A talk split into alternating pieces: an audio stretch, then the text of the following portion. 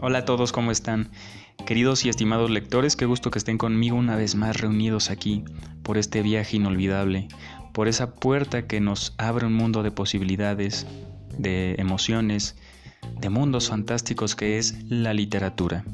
El día de hoy quiero traerte un ganador del premio Nobel, que lo conozcas así como yo porque creo que es de esos autores que guardo perpetuo en mi corazón, ya que son plumas preciosas que supieron darle un significado a esta vida, darle una razón a la existencia, ¿no? Entendemos todos que vivimos periodos en la etapa de la humanidad difíciles, complicados y adversos. Mi estimado amigo, ponte cómodo que esto es para ti, ¿no? Para estas personas que queremos sentir, que queremos volver a apasionarnos por la vida, a sanar heridas del pasado, a empoderar el presente y vivir una vida plena, ¿no? Creo que este autor retracta muy precioso, retrata, perdón, precioso cómo, cómo las palabras y la vida se conjugan, ¿no? División, empatía, espiritualidad, ciertas cosas que cambian al ser humano, que doblegan su alma y su corazón, que lo llegan al amor a lo que realmente vale la pena, que lo sumerge y doblega en su propio ego, en sus propias carencias y creo que eso es el arte, ¿no? Una conexión alma con alma. Es el más puro y noble vistazo al corazón de las personas, ¿no? Es muy interesante este autor y quiero que el día de hoy me acompañes a analizar unas breves reflexiones que tengo para ti. Por favor, ponte cómodo y vamos, vamos a ello, ¿no? Eh, número uno. ¿Qué puedo decirte que sea útil? Excepto que tal vez estás buscando algo con tanta insistencia que no consigues encontrar nada, ¿no? Esta reflexión me, ahonda en, pensar en lo siguiente, ¿no? ¿Cuántas veces no nos presionamos y estamos caminando y creo que el mundo contemporáneo siempre exige más de nosotros, inclusive la familia, el mundo de hoy en día, pues, quiere mantenernos ocupados, quiere mantenernos eh, exigidos, y sí está bien, pero una cosa es perseguir nuestros sueños y otra escuchar lo que los demás quieren que hagamos, ¿no? Sé quién quieres ser y no quién quieren que seas, porque hay tantas enfermedades mentales hoy en día, ansiedad, depresión, este, esquizofrenia, cuántas cosas vivimos medicados y eso no creo que esté bien, ¿no? Creo que debemos relajarnos, debemos seguir nuestro instinto, nuestro corazón y navegar hacia ello a nuestro ritmo, ¿no? No importa qué edad tengas, no importa a qué, hora, a qué edad empieces a estudiar, siéntete libre y tranquilo, ¿no? Confía en ti. Para empezar, tú mismo debes confiar en ti porque pues, si la gente demerita lo que tú haces, pues ¿a dónde vamos a llegar, no? Solo quiero que escuches tu corazón. Por todo lo bueno que has hecho, inclusive por todos los besos, los abrazos que has dado, todas esas cosas valen la pena y ayudan al ser humano a seguir adelante. Entonces no te abandones, tienes que buscar tu camino, seguir tus propios pasos y dejar una huella en la arena, pero tú solito. Persigue eso que anhelas y quieres, pero a tu propio ritmo, ¿no? Y bueno, es que este, este autor, la verdad es que uno de mis libros favoritos es de él, varios. Tiene novelas preciosas, también una faceta de novelista, de poeta, muy, muy hermosa. Son preciosas, deleitantes sus, sus reflexiones. Pero mira, frase número dos. Hay millones de facetas de la verdad, pero una sola verdad. No hay que confundir las opiniones sobre la realidad con la realidad misma, ¿no? Nosotros tenemos alguna presunción, alguna definición de lo que es las, las cosas, ¿no? Recordamos que todo tiene un significado y un significante. Lo que significa realmente y lo que significa para cada individuo. ¿Por qué pasa esto? me preguntarás tú. Bueno, mira cómo qué bello es el conocimiento. Ahora nos vamos a una clase de filosofía. Bueno, el significado es la etimología. La etimología es el origen de las palabras. Y la significante es lo que significa para nosotros, porque no todas las palabras eh, puede significan lo mismo para todos, recordemos, ¿no? ¿Por qué? Porque nos atraviesa algo que René Descartes denominó la subjetividad, esa interpretación personal que nosotros le damos al mundo, por nuestra conciencia, por todo lo que hemos vivido, por nuestro subconsciente, por nuestros pensamientos, inclusive nuestros gustos, la música, la comida, todo es subjetivo, ¿no? Nada es objetivo, inclusive, por ejemplo, las noticias. No hay noticias objetivas por más que sea un medio prestigioso, porque tienen un ¿cómo se llama? una agenda. Tienen que rendir cuentas, tienen que pagar cuentas, tienen que hablar bien de sus sponsors, no pueden sacar una nota que hable mal de alguien que les invierte dinero por publicidad, ¿no? Entonces eso ya no es objetivo. Desde el momento que deciden elegir qué noticia transmitir, pues deja de ser objetiva, ¿no? Todo es subjetivo y tenemos que analizar eso y tenerlo bien en cuenta en nuestro día a día, ¿no? Cada opinión es una opinión. Es lo que dice las facetas de la verdad. Solo hay una verdad pero es tu verdad, ¿no? No quieras imponérsela a los demás. Trata de poner la prueba, ¿no? ¿Sabes qué? Mira, yo creo en esto porque aquello y aquello. Qué diferente es decir a esto a decir, ah, yo creo que esa es tu verdad, no la mía. Eso no ha llegado a ningún consenso. O sea, tú te estás enamorando de tus ideas y no las estás poniendo a prueba, no las estás dialogando con la gente. No has hecho este ya famoso y muy bello acto de dialéctica con las personas que es llegar a, un, a una, nueva verdad entre los dos, ¿no? Entonces, es muy bello reflexionar en estas frases antiquísimas y muy preciosas de Hermann Hesse, ¿no? Número 4. No, no debería ser nuestro objetivo convertirnos en otra persona, sino reconocer a los demás, honrar a los demás por el simple hecho de ser como son. ¿Cuántas personas o cuántos individuos no nos han dicho, has cambiado, ¿no? O deberías cambiar, o no, no me agrada esta persona y la voy a descartar de mi lista de amigos, de las personas que, que me agradan, o a las personas que algún día le haría un favor, ¿no? En vez de intentar cambiar a las personas, ¿sabes qué? Algo más importante es debemos cambiar nosotros. ¿A qué me refiero? ¿Qué es ser tolerante? Esto sí, vamos a profundizar en esto, la tolerancia, la filosofía de la tolerancia. ¿Qué es ser tolerante? Que tú me agrades por las cosas que a mí me gustan y si no me gusta cómo eres, te descarte como una posible persona o amigo. Eso no es ser tolerante. Tolerante, según yo, eso no es tolerancia, ¿te das cuenta? La tolerancia debería resignificarse como te acepto tal y como eres, aunque no me guste, te acepto y tal y como eres. Si eres otra persona, eres una antítesis de mí o, eres diferente a mí y puedo aprender de ti muchas cosas. Qué aburrido sería que todos fueran igual, ¿no? Entonces hay que ver el mundo con un ojo distinto. Y es precioso aprender de, cualquier circunstancia, de cualquier momento, de cualquier persona. Aunque aparentemente no nos caiga bien, el dialogar cinco minutos con ella, te vas a dar cuenta que tienes tantas cosas en común con las personas que aparentemente no tragas, que berreas y dices, ay, cómo me cae gordo, porque es así y asado. Mira, Carl Gustav Jung decía en su arquetipo de la sombra que cuando despreciamos algo en una persona, estamos satalizando algo que en real, en realmente vive dentro de nosotros, ¿sí me entiendes? Si si te gusta criticar a las personas envidiosas, bueno, tal vez haya mezquindad en tu corazón. Así lo resumiría yo. Y fíjate qué interesante. Por, por ejemplo, la, la, mayoría de los aportes psicológicos de, de Sigmund Freud se dice que están basados en libros de William Shakespeare. ¿Por qué? Porque este retrató la vulnerabilidad, el duelo, circunstancias adversas del ser humano. Y, otro, otro novelista muy importante que ni siquiera estudió la mente, Fyodor Dostoyevsky. Nietzsche nos dice una frase muy preciosa de él que dice, para mí, el mayor psicólogo que he conocido es Fyodor Dostoyevsky. Son personas que en base a la novela indagan en, en la conciencia del ser humano, en situaciones difíciles, en problemas del día a día.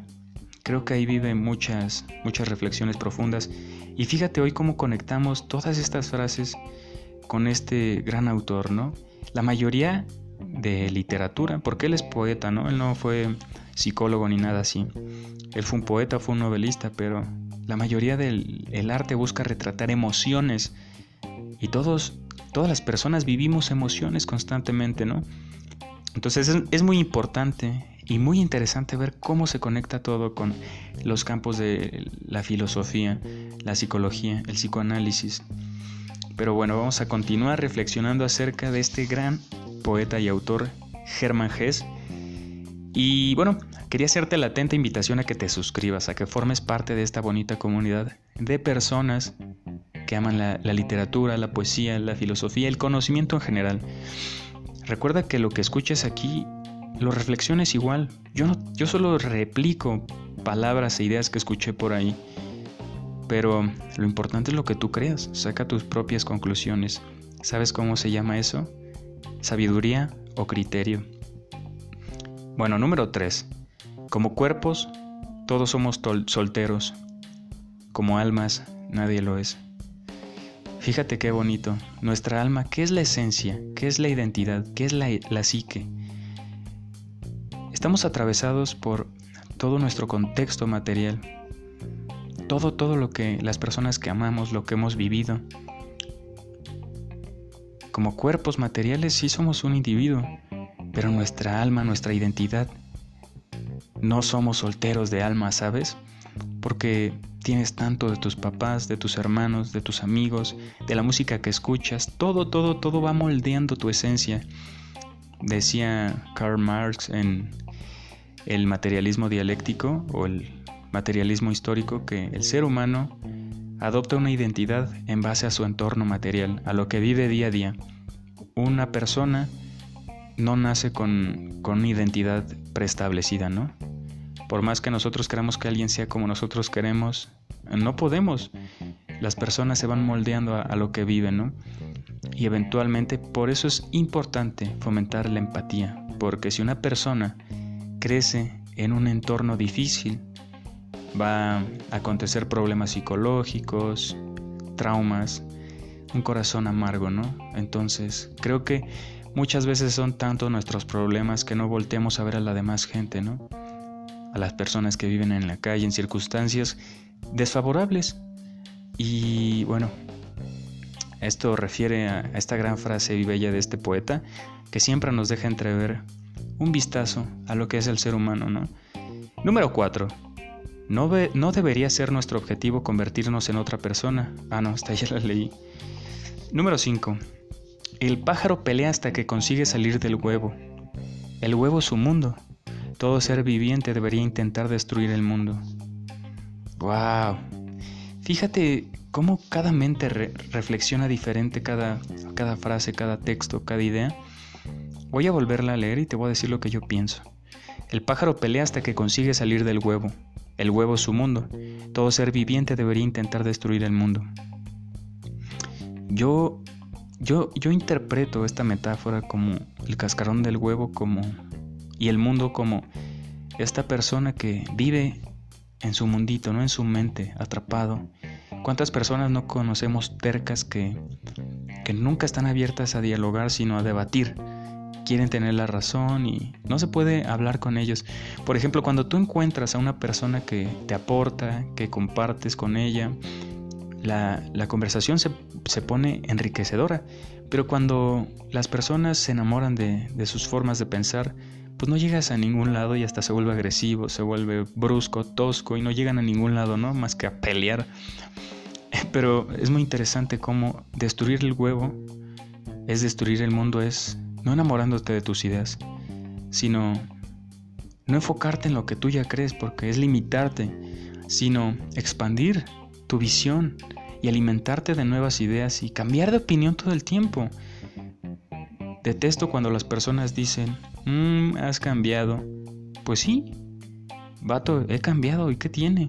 A eso aspiro, a cambiar, a no pensar siempre igual, a no enamorarme de mis ideas, a ponerlas a prueba, a crecer, ¿sabes? A eso me refiero. Pero no sé, ¿qué interpretaste tú? Tal vez eh, no veas la metáfora así, sino tal vez pues, te imaginaste al pájaro en el huevo y está bien. Digo, el ser humano y su necesidad de ir más allá de los límites establecidos es, es precioso, ¿no? Desafía la frontera.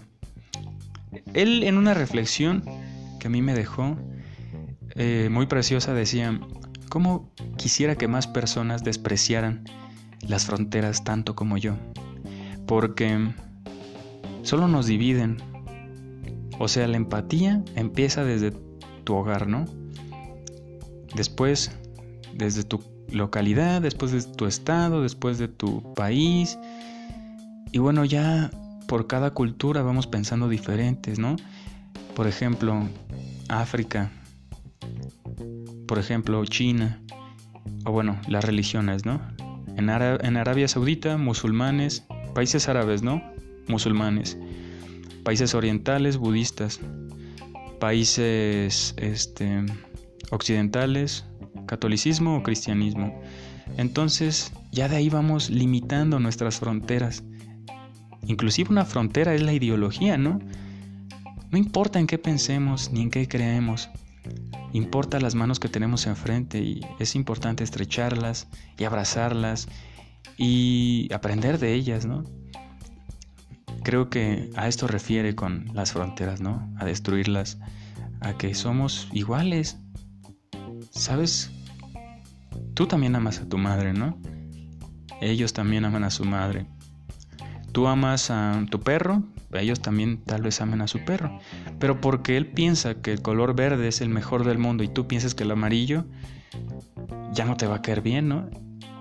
Y el huevo en la metáfora de anterior termina siendo toda esa gente que piensa igual que tú, ¿no?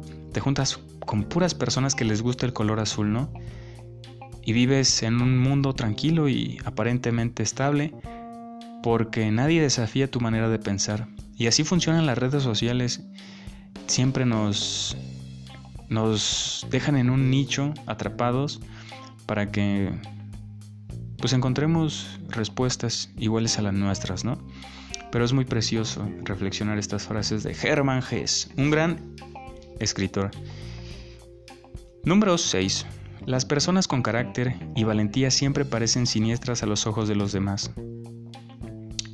Hay un cuento precioso que, que él, en donde él menciona que era la fábula de los ciegos, donde, donde hay personas que se atreven a cuestionar a, a la estructura política demócrata de que era un dictador, no era un político, era un dictador y los tachan de libertinos y de innovadores. Porque son estos locos o estos valientes que critican lo establecido, ¿no?